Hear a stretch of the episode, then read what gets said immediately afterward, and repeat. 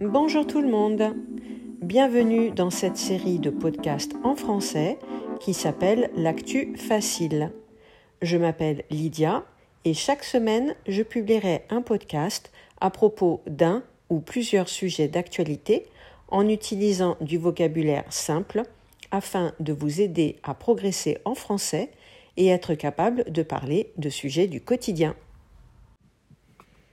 Pour tirer pleinement profit de ce podcast, je vous invite à me rejoindre sur Patreon et profiter des bonus réservés aux membres, comme la version téléchargeable du podcast pour l'écouter quand vous voulez, où vous voulez, le vocabulaire et les références culturelles expliquées, des liens vers des articles complémentaires, un fichier audio pour pratiquer la prononciation et des activités ludiques pour tester votre compréhension orale.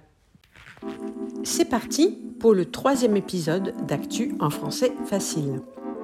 Cette semaine, je vais vous parler de la crise énergétique.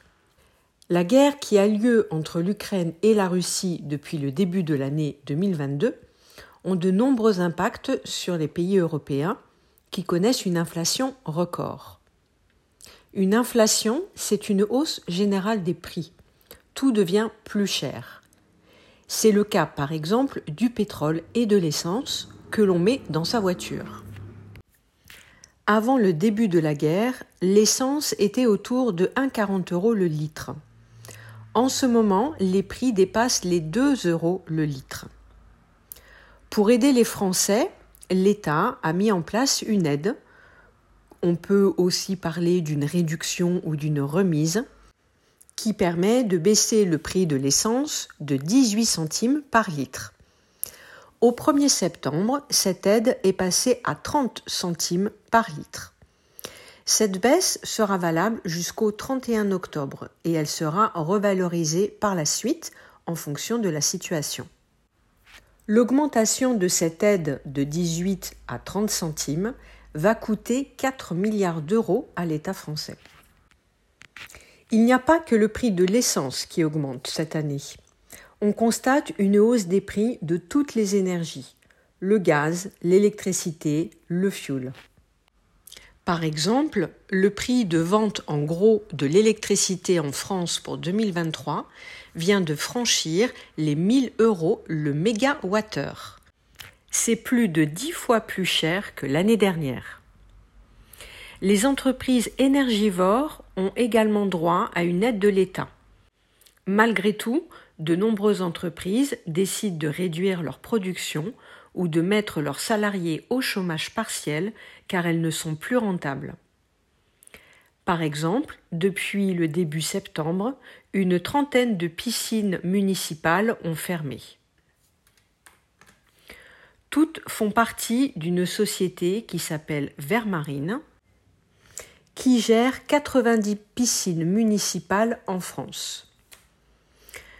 Ces piscines sont souvent chauffées au gaz et les équipements sont très énergivores. C'est-à-dire qu'ils ont besoin de beaucoup d'énergie pour fonctionner. L'eau est maintenue en moyenne à 28 degrés et les pompes qui filtrent l'air et l'eau consomment beaucoup d'électricité. Selon le dirigeant de l'entreprise, pour compenser le surcoût de l'énergie, il faudrait tripler les prix d'entrée et les faire passer en moyenne de 6 euros à 18 euros. Pour aider les Français et les entreprises, l'État a mis en place ce qu'il appelle un plan de sobriété énergétique. Il consiste à plafonner la hausse des prix pour qu'elle ne dépasse pas un certain montant. L'État va prendre en charge l'essentiel du surcoût réel de l'énergie. La France est un des pays les plus protégés dans l'Union européenne. Un chèque énergie est également mis en place.